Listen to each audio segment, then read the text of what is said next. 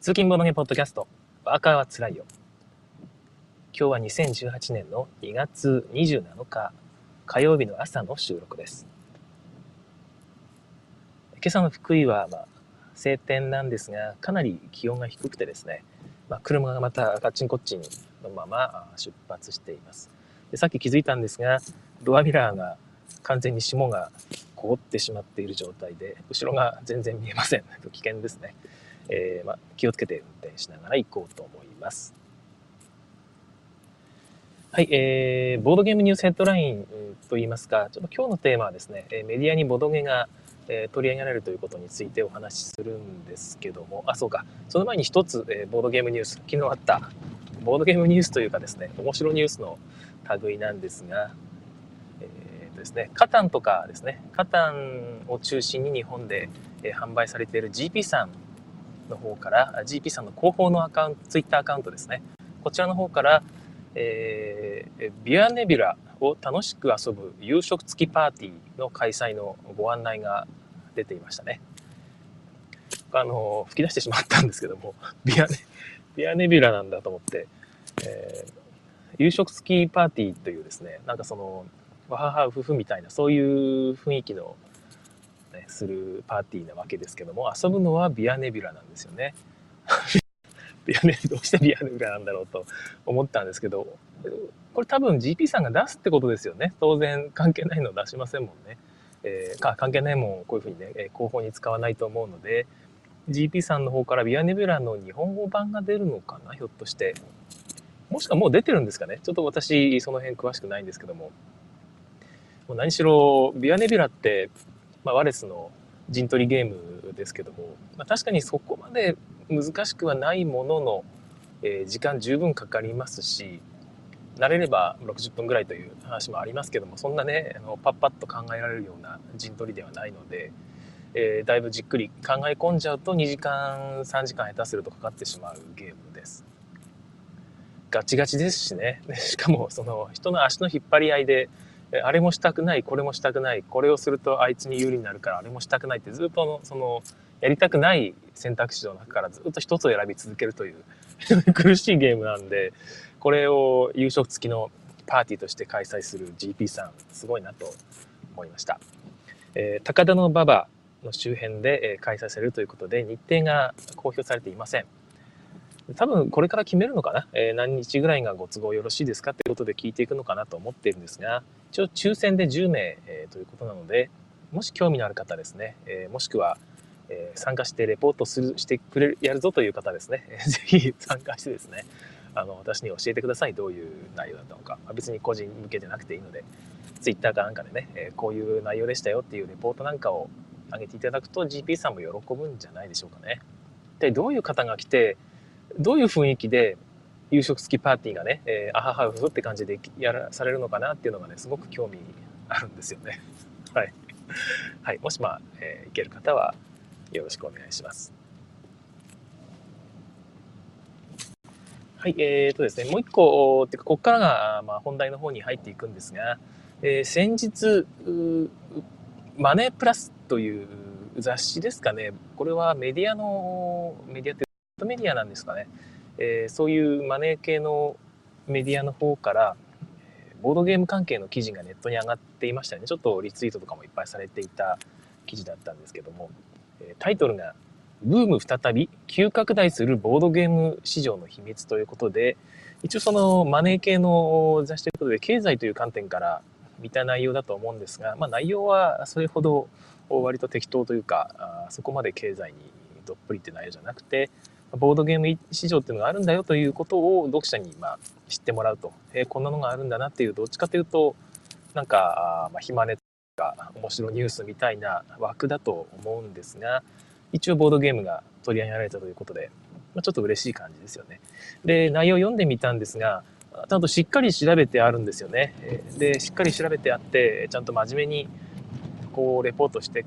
くれようとしてるんだなっていうのがわかるんですけど、その記事の端端端々からですねあこのボードゲームを知らない人が調べてこうね、えー、まあ、知ら本当に知らないのかどうか分かんないんですが、えー、知らない人向けの記事ということで、まあ、そういうふうに書かれた記事ってこうなるんだなっていうのがなんとなくその記事から見えたのでなんとかねその辺をご紹介しようかなと思います。はい、でまず私がですね記事の「うの人生ゲームモノポリー」ボードゲームといえば一番初めに何が思い浮かびますかと、えー、1970年代にブームを巻き起こしたボードゲームが今再び脚光を浴びていますと。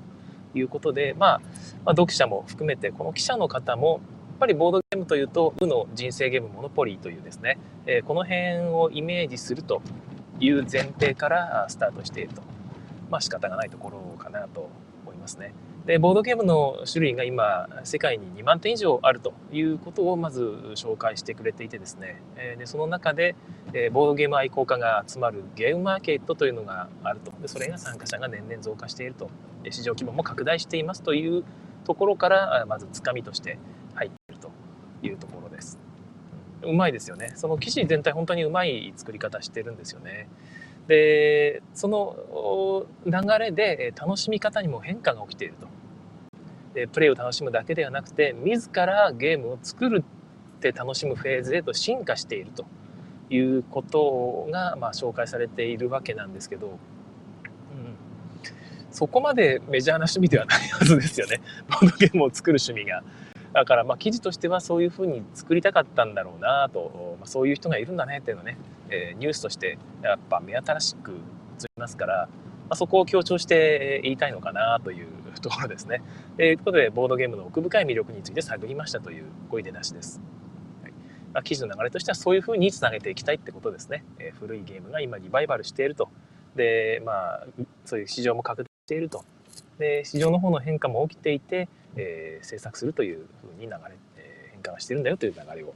まあ、こんな感じで記事を作りたいという強い意志を、えー、まあ、感じます。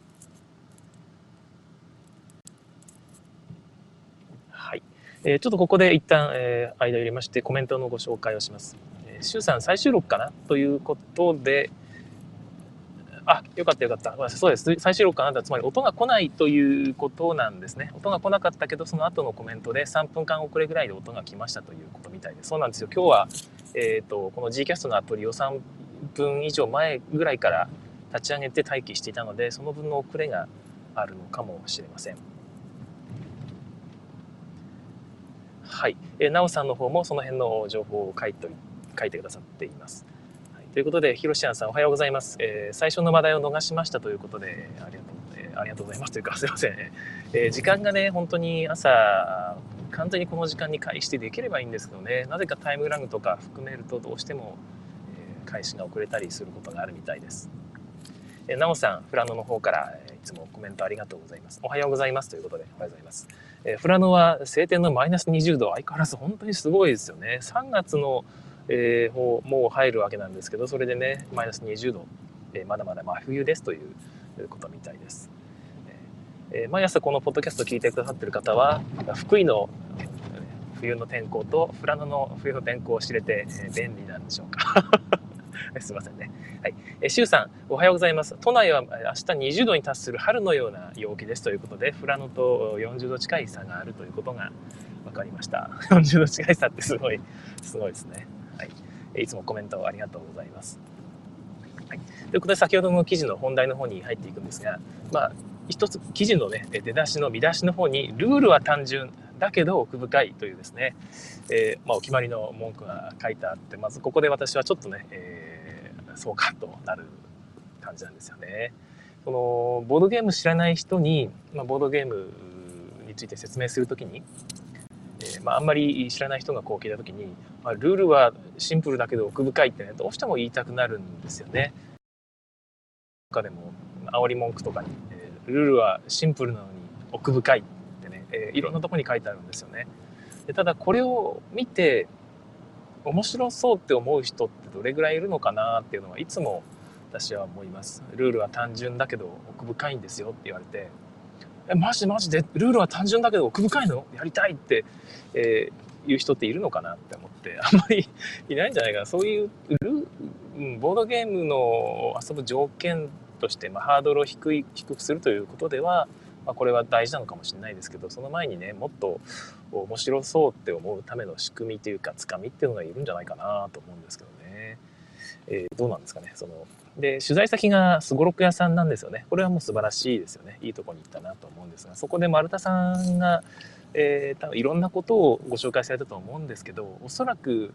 ピンとこなかったんですよね。その分かんないからボードゲームのことについて。でその中で唯一ピンときたキーワードがルールは単純だけど奥深いだったのかなひょっとしたら。でもしそうなら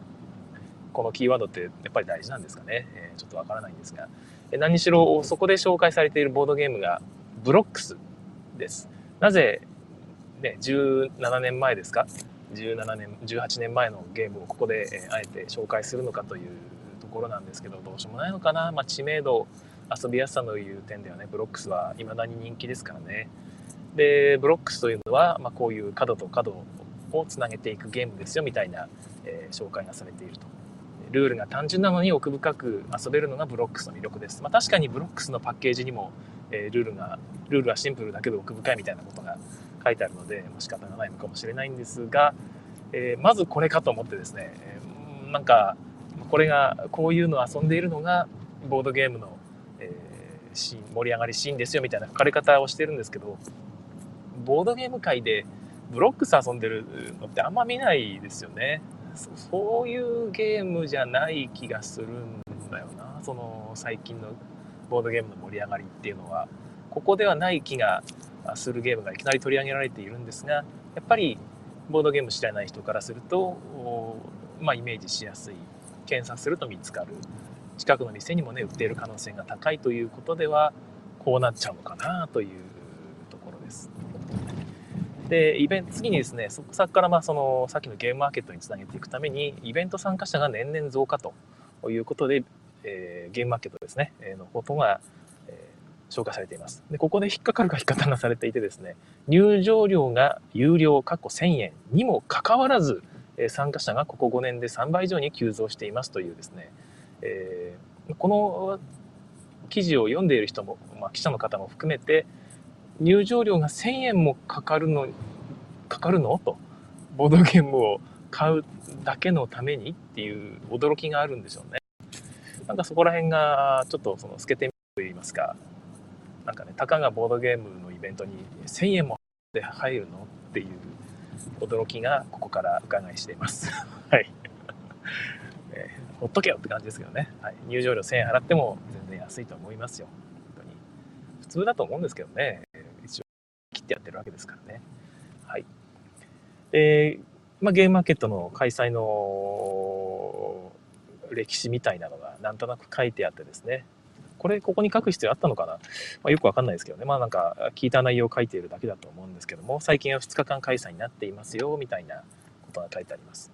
でそこで突然ですね、えー、ドミニオンの話が出てきまして、まあ、ドミニオンのおかげでボードゲームが大ブレイクしたんだよというところですね。でも私それもあると思うけど SNS の方が重要だったんじゃないかなっていう気が、まあ、しているんですが、まあ、ドミニオンも確かに、えー、2008年出てねここから大ブレイクしたってことで、えー、一つのきっかけではあるんですよね。で経済のニュースなのでどうしても商品を中心に書いていった方が理解しやすいってことなんでしょうかね。どうなんでしょう。まあ、丸田さんは多分いろいろなことをお話しされたと思うんですが、まあ、一つ記者さんのね頭の中に残ったのがこれだったんでしょうか。はいえー、ドミニオンですね。で市場市場規模は30億円ぐらいだということでご紹介されています。けどなんかえ30億円しかないんだとちょっと思いましたけどね。丸田さんの試算によるとということなので、えー、丸田さんの方にまた試算の根拠みたいなのが多分あるんでしょうね。30億円ぐらいだとどうなんでしょうね。売上1人頭で5000万円ぐらい年間売り上げないと自分の食いぶちって稼げないような気がするんだけどそんなこともないかな。2000万ぐらい売り上げれば食っていけるんでしょうかね。1000万円でも食っていける？そんなことはないか。粗利3割だとしてもそこから店のとかって考えるとね自分の給料出ないですよね。1000万円じゃ、まあ、2000万円ぐらいだとして、まあ、まあ、めんどくさいから3000万円ぐらいだとすると,、えー、と100人ぐらいしか食っていけない規模ということですかね。100人ぐらいの業界関係者しか今の状況だと食っていけないですけどそれ以上の人がなんとか食おうとしてますよね。どうなんでしょうか。明らかにキャパオーバーもっともっと売れないといけないですね。はい、でその後ですね自分で作って販売する楽しいもということでこの記者の方はここにつなげたかったんだろうなという急展開を見せるわけなんですけども。本当にそんなメジャーな趣味じゃないですからねこれね、えボードゲームを作って楽しむというのは。でただ書く内容があんまなかったのかですね、えー、チークとかの方にも話を、まあ、3番にこう発展させている内容ですけども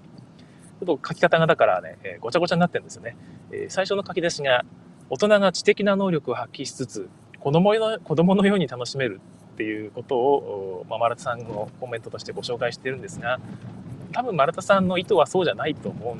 ですよね。そのいろんなことを話したものを一つの言葉に要約したのが、えー、この言葉だと思うんですけど知的な能力を発揮しつつ子供のように楽しめるって読んだ人はやばい人たちにしか見えないですよね これ。かなんか大丈夫かなっていう人たちに見えてしまう気がするんですけど、まあ、その流れでですね、えー、ただゲームは難しいものが、まあ、もう多いとで電化製品の説明書をしっかり読んでその上で扱えるような素養が必要ですという、えー、マラさんの言葉として紹介されているんですが、え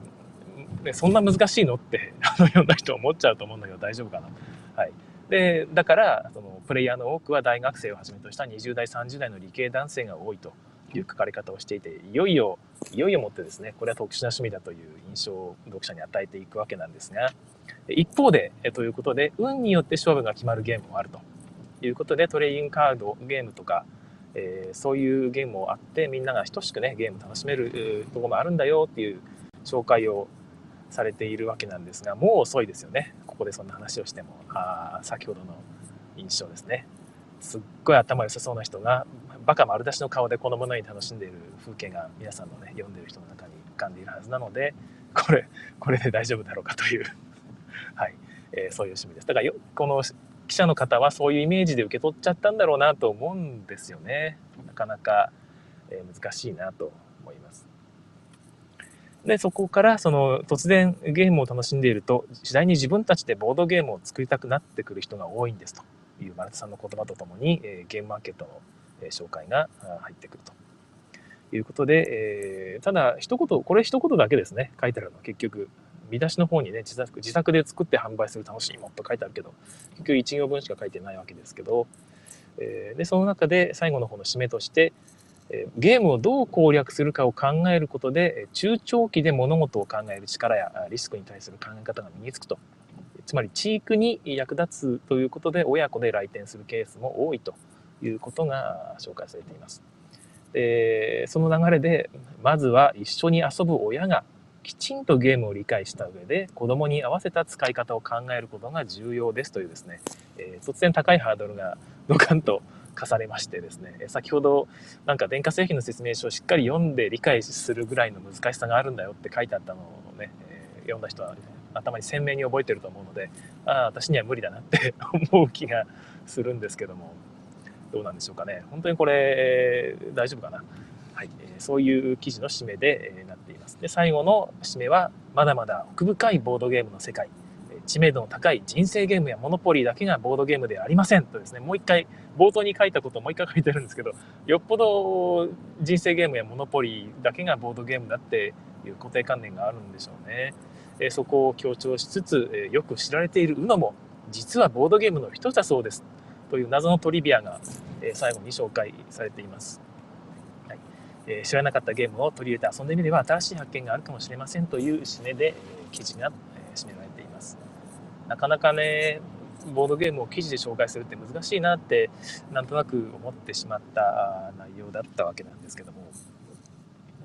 それこういう流れでですね、えー、来週というか今週かな？今週末のガキ使で、あれですよ、ボードゲーム特集がされるということらしいですよね。これすごいですね。いや、これ本当にすごいなと思って、プッスマでこの間ね、紹介された時は、確かボードゲーム芸人みたいな人たちが何人か出てきてですね、でその人たちがこうボードゲームを紹介すると。それを実際に参加者が遊んでみて面白いねってやる番組だったらしいですよね。私、プッスマ見たことなくて、この番組を見たことないので、この放送も見てないので、どういう雰囲気だったかわかんないんですが、私の、私の世界の見方がベストに輝いたということらしいですね。で私の世界の見方をやってこうね盛り上がるような番組ってよほどほのぼのとして良かった番組なんだろうなと思ったんですけどもかなり幸せな紹介のされ方したなと思います。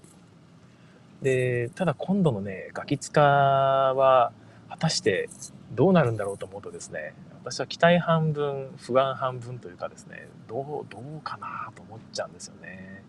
というのも以前、えー、まあ、深夜番組だったと思うんですけどタモリの番組にその同人ゲーム作家が取り上げられてその同人ゲームボードゲーム作ってる人がいるんだよっていうような、えー、取り上げられ方したことがあったんですよね。で実際に何人かが呼ばれてですね北条棟梁さんとかも出てるんですよ。えー、皆さん見ましたかね？あれ多分棟梁さんは黒歴史だと思ってると思うんですけども はい、えー、基本的にそのがっかりの取り上げられ方だったんですよね。だからこんなに変な人たちがいるよって取り上げられ方だったんですよ。こういう変わった人がいて変わったゲームを作っているよっていう感じでタモリもまあその業界読んだんですかね基本的に無表情で無反応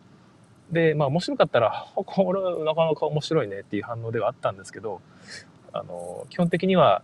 これどこが面白いのっていう反応で、まあ、視聴者の人もポカーンみたいなそういう雰囲気をこうね、え、笑いに変えたという感じでネタとして扱われてしまったんですよ。であれすごい残念でもったいないなと思ったんですけども結局あれを見た時に私が思ったのが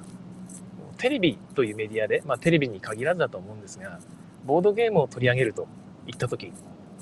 これって非常に難しいんじゃないかなと思ったんですね。というのはボードゲームって、まあ、この番組でも何回もこう言ってるようにマジックサークルというのを作ると。でルールをねみんなに守ってでまあ何ていうかマナーも含めてねこうテーブルの面白いっていう雰囲気をこうみんなでこう守っていくっていうその一体感が楽しさにだいぶ寄与している部分があると思うんですけども結局テレビの番組でそれをやった時に参加者テレビの参加者ね一緒に遊んでいる人は、まあ、なんとかそれをねそのマジックサークルを作り上げることができたとしてもですね、えー、見ている人は、まあ、司会者も含めてだと思うんですけども司会者はやらないですからね、えー、見ている人視聴者がそこも含めてマジックサークルを作り出すことってほぼ無理ですよね。なかなか難しいと思います。で例えば人狼とかややらせた時にその人狼のルールを説明してね、えー、視聴者もプレイヤーの一人みたいな感じでこう入り込ませるってことはできるかもしれませんがそのそれができるゲームってかなり限られてる気がすするんですよね。視聴者も一緒に考えてみよう系ですよね。でそれを含めてボードゲームをね番組でこう成り立たせるっていうのはかなり難しくて多分その B1 プロデューサー B1 ディレクターであればですね早々に見限るんじゃないかなと。これはボードゲームのまあまあ面白いのかもしれないけどそれを視聴者含めてみんなで楽しむの無理だと。だったら、えー、むしろなんかその変なゲームをねすごく尖ったですね。めちゃくちゃ変なテーマのゲームっていうのをやらせてね。これめちゃくちゃ変なテーマだな。やったらやっぱり面白くなかったな。ギャギャハハっていう風なその笑いに変えてしまった方がよっぽど安全でそのリスクが低い番組になると思うんじゃないかなと思うんですよ。でタモリの番組はまさにそうでですね。マツコの知らない世界でも一回取り上げられてましたけどあれも似たような感じででしたよね。ちょっと変な最後にみんなで変な、え人間すごろくみたいなやつやってね、えー、こんなくだらないことにな私を付き合わせるのみたいな、えそういう感じのゲームをやってましたけども。だからあれを考えると今度のガキ使大丈夫かなと思ってしまいます。まあねいろいろとなんか期待したいところではありますけど。自分が思うのはですねチャオチャオ人間チャオチャオとかやったらどうですかね、え、みんなで橋の上にこうやってですね本当にサイコロを振ってみんなでブラフをこきまくると。で間違って言ったらチャオチャオって言って橋の上から落とすんですね。そういうゲームぜひやってほしいなと思います。あとはまあ兄弟キャプテンリノとかその辺ぐらいかな。見ている人が面白いのって、まあ、アクションゲームぐらいだと思うんですよね。そのプッスマでもスピードカップスとかを遊ばれてたらしくて、まあまあ面白いのかな。ただ、スピードカップスもね、見ている人がそこまで面白いかというと、まあ、ただ、やってみたいなっては思うかもしれないですよね。あの、この間もね、ブロック、えー、じゃあ、ウボンゴ 3D とかやってると、周りにやっぱりギャラリーができて、俺にもやらしてってなるんですよね。ま、ああいう雰囲気を作れたらいいのかな。ただボードゲームってそれだけじゃないのでもうちょっとうまく魅力を伝えてもらえるといいんですけども、まあ、あんまり期待しないでおきましょう。はい、いろいろと書いてしまいましたけども、話してしまいましたけども、一気に時間が経ってしまいました。えただ、どうしようかな。もうこれでいいかな、今日は。はい。タイトルで、一応ボ、ボナなのよ、マルコ・ボーノの話をすると書いてしまったんですが、また明日に回そうかなと思いますえ。コメントをご紹介します。えー、滝沢正和さん、おはようございますということで、おはようございます。えー、なおさん、初めてのドイツゲームがアグリコラでの間にはまった、はまっていった女性を知っています。そうなんですよね。あのー、まあ、テレビとかで取り上げるとどうしてもね、アクションゲームとか、例えば、あブラフゲーム、心理ゲームとかになってしまうんですが、まあ、だからといってね、そういうゲームのでないと初心者には受けないかというと全くそんなことはなくて、あのいろんな人が、えー、そういうマネジメント系のゲームにはまる可能性が僕はあると思っています。特にああいう箱庭系でね、テーマがしっかりしてて何かをやりくりするというゲームって女性結構好きだと思うんですよね。やりくり系のゲーム。マネジメントゲームと相性がいい女性って結構いる気がします。まあ、これは別に生産に関わらずということで、えー、女性の方がやりくりが好きだってわけでは全然なくて女性だって好きだと男性だって好きだし逆に言うと男性だって、えー、ディクシット好きな人いっぱいいるわけですよあるいはね女性向けだって言われてますけど。だからその辺はま気にせずにうまいことをね相手のいろんな引き出しを開けてあげて、えー、ゲームしながらね、えー、合うゲームっていうのを見つけ上げて見つけてあげれるといいですよね。で私の友達もこのその中学校からの付き合いがある友達でたまに会う友達がいるんですけどこの間ゲーム会やってる時にたまたま近所で別のクラフトイベントってやってて、まあ、そこの出店者で出ていたので、まあ、声かけてね後で近くでボードゲーム会やってるから来てよって言ったら来てくれたんですよでそこで遊んいくつかゲームを遊んだんですけども、まあ、シンプルで、えー、わちゃわちゃする系、まあ、ザ・キャット遊んだ遊んだとだからまあまあ面白そうだけど、まあそんなに反応が良くないんですね。で、じゃあ次にって言ってやったのが何だったかな。あ、そうかそうか。あの、神秘の地下迷宮をやったんですよね。タイムニーチェボートジニあをやって、で、遊んだらですね、あれは結構頭使うじゃないですか、パズルゲームとはいえ。ただ、これは面白いねっていう反応だったんですよね。で、実はカタンもすごい面白かったって前に遊んだ時に言ってくれてですねその時もカタンではなくて別のパーティーゲーム系アクションゲーム系はポカーンと知ったんですよだから、まあ、子供向けのゲームだっていう印象そのままだったんだと思うんですね。そのアクションゲーム系のやつは。大人が遊ぶんじゃねえだろって思ったのがカタンとか、えー、まあその神秘の地下迷宮は一応6歳以上ではありますけど大人でもね耐えうる面白さを持っているのでそういうゲームを遊ぶとおこれ面白いじゃんって思えるっていうのはですねえー、まあ、そのあんまりボードゲームやらない人にとっても人によってはやっぱそういう反応をする人もいるのでもっとね難しいゲーム出しておっと回せるっていうのが全然ありだと思います。ちゃんとね説明しなきゃいけないですけども。12歳以上って書いてあったらですね大体、えー、最初に出しても別にできない人はできないけどできる人はできるんですよね。えだから特に、ね、初めてだからできないとかって決めつけずにちょっと様子を見ながらしてあげてもいいんじゃないかなと。時間があればですけどはい、えー、はい、えー、コメントの方に戻りますね。滝沢正和さん、行間読むな、面白いということで、はい、先ほどの記事、行間読みまくりで、えー、本当はね、記者の人は真面目に書いた記事でね、だいだいぶ頑張ってくれたと思うので、特にその茶化す意味ではないんですが、あれを読んだその一般の人の反応ってどうなんだろうなってことを考えると、いろいろ面白いなと思います。はい、えなおさん、携帯の説明書でも家電の説明書でもどんなに分厚くても隅々まで読んじゃう僕はボードゲームを趣味にする素養があったんだな笑いということで。本当ですよね。僕も結構実はあの説明書読むのすごい好きで、えー、なんかね家電とか買うと機能の隅々までこう知り尽くして、えー、全部ね味わい尽くすぞと思っちゃう方なんですけども。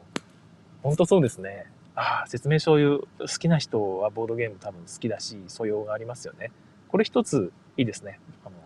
家電買った時に説明書を読む方ですかってね、初めての人に聞いて、あ、すごく好きです、読んだりしますって言ったら、もうその人はアグリコラ進めて OK だと思います、おそらく。はい。いや、面白いですね。えー、ひろしあんさん、特定分野に習熟するとメディアの薄っぺらさが理解できるという恒例ですかね、ということで。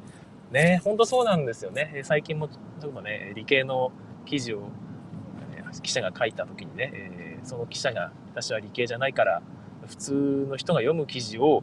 えー、書くには逆に適してるんだと素人が書いた記事の方が素人に分かりやすいんだっていうことをねメディアの人が言ってたって話を受けてそんなわけねえだろってじゃあお前政治の話を書くのに政治関係全然知らない人に書かせた方が分かるっていうのかっていうことですよね。そうは絶対言わないという話があったりもしましたけども結局やっぱり分かってくると意外とその専門分野の記事って適当に書かれてんだなっていうのが分かっちゃうとこってありますよね。あんまりメディアの言うこともね鵜呑みにせずに、まあ、10日かり程度でやっといた方がいいのかなという気はします。はい。えー、ロイさん、明日のボーノ楽しみにしています。すいませんね、本当にタイトルで、えー、ご興味いただいて30分近く聞いていただいたにもかかわらずね、あのマルコ・ボーノの話がないということで、非常に面白かったんですよ。で、すでにルールというか、ルールレビューは2、3個前の回で取り上げているんですが、やってみたらですね、思った以上に面白かったということで、ま、その辺の話も含めてやろうと思います。はい。えー、シュウさん、説明書は読んでから触る派ですということで、読んでから触る。ああ、そういうことですよね。はいはい。まず、まず読んでから触る。私もそうです。適当にいじっても、ね、面白くない。まずは説明書でやると。完全にボードゲームの遊び方と一緒ですね。はい。という感じでございました。はい。えー、次回、というか、今週末のガキ使どうなるか、ドキドキワクワクですけども、変な取り上げのやり方しないことだけを祈っております。では今日はこんな感じで終わりたいと思います。たくさんの方にね、聞いていただいて、ひょっとしてマルコボードの 音をね、聞きたくて聞いてくださってる方いたら本当申し訳ありませんでした。はい。えー、今日は火曜日ですけども、まだね、えー、今週少し残っていますが、気づけば終わってますので、サクッと仕事を終わらして、今日も早めに帰りましょう。仕事帰りに聞いてくださってる方は、お仕事お疲れ様でございました。それでは次回更新をお楽しみに。さようなら。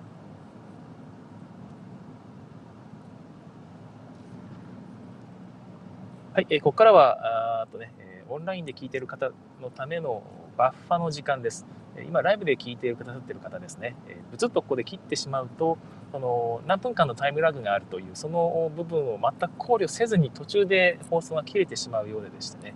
えー、まあ、この部分までは聞けないにしろ、先ほどのさよならの部分まではせめて聞いていただきたいということで、え追加のバッファの時間を使ってなんか適当なおしゃべりをここでしています。ポッドキャストで聞いてる方は本当に全然ね、適当なおしゃべりしてるだけなので、あの、切って次の回に行ってくださって大丈夫です。えメディアの記事を今回取り上げられまし取り上げましたけど、私自身もね、えー、チャガチガゲームズとかの記事でいろいろとね、取り上げていただくことがあって、えー、その時に、えそっか、ここら辺までしかね、やっぱり取り上げられないんだなって思ったことがあるんですよね。で結局私がその新聞記事読んだ時に何を一番気にするかというと読んだ人がボードゲームやってみたいと思うかどうかなんですよね。で、それを、その視点で見ると、いやこれはなんかね、特殊な分野にしか見えないなという感想を抱きます。えー、あとはね、本当に数を打っていくと。ボードゲームという文字をメディアで何回も何回も見て見せていくことで、その内容なんかもどうでもいいと。で、ボードゲームっていうのがいっぱいなんか最近聞くねという感想をその、まあ、一般の人に知ってもらうってことだけが、まあ、唯一の道かなという感じがしています。最近でもねその知らない人にもたまに言われるんですよ。なんかボードゲーム最近流行ってるらしいねって。でただそのそれは本当に単なる挨拶の枕ででしてね。それに食いついて「えボードゲーム興味あるんですか？やってみます?」って言うとですね全く興味がないですね。基本的に。あいやいやいやいやまたあの機会があったらというですね、まあ、マジックワード機会があったらという言葉で返されてしまうという。ちょっとねまだまだ難しいんでしょうけども。まあそうですよね。うん。例えば新聞記事でそうですよね、えー、伝統スポーツが人気って例えば書いてあってですね。例えばあの羽子板が今密かなブームになっていると言われてもですねそうなんだとしか思わないですよね。えー、自分もやってみよう、羽子板やりたいっては、まあ、ならないわけですよ。で、これが例えばボードゲームに近い趣味とし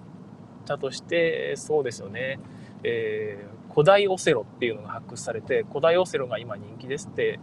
言われて世界,、ねなんかね、世界選手権大会まで開かれていますとか言われそういう記事を読んだとしてもなんか別にどうでもいいですね自分としてはそんなものよりも新作のボードゲームが遊びたい、そういうものでやっぱり自分に全然関係ない記事は面白く読んだとしても、ね、自分がやりたいとまではなかなか思わないんだろうなということをなんとなく思っています。はい、ボードゲームがね一般化するのはまだまだ先なんかもしれないですよね。まあ、一般化、うん、どうなんでしょうか。はい、ということで、まあ、適当なおしゃべりをしていきましたけども、はい、ちょっとコメントまた追加でいただいているので、ヒロシアンさんが私も説明書読む派だということで、ボードゲーマー説明書読む派が多いのではという可能性があ広がってきましたね。さて、どうでしょうか。なんかね、コメアンケート取ってもいいかもしれないですよね。えー、今の、なおさん、今のメディアは薄っぺらい記事を出して、詳しい人が SNS で記事に突っ込む構図ができてるみたいですと。はい。そうです。まあ、まあ、さっきの記事は、あの、そこまで突っ込みが、ところがあるっていう記事だったわけではなくて、私がね、単に深読みして、あの、細かい荒出しをしただけなんですけども、はい。えー、多分記事書いた人はね、真面目な言い方だと思うので、まあ、そういう記事増えてますよね。はいまあ、こんな感じでございました、えー、今日もお付き合いありがとうございました。ここで終わりたいと思います。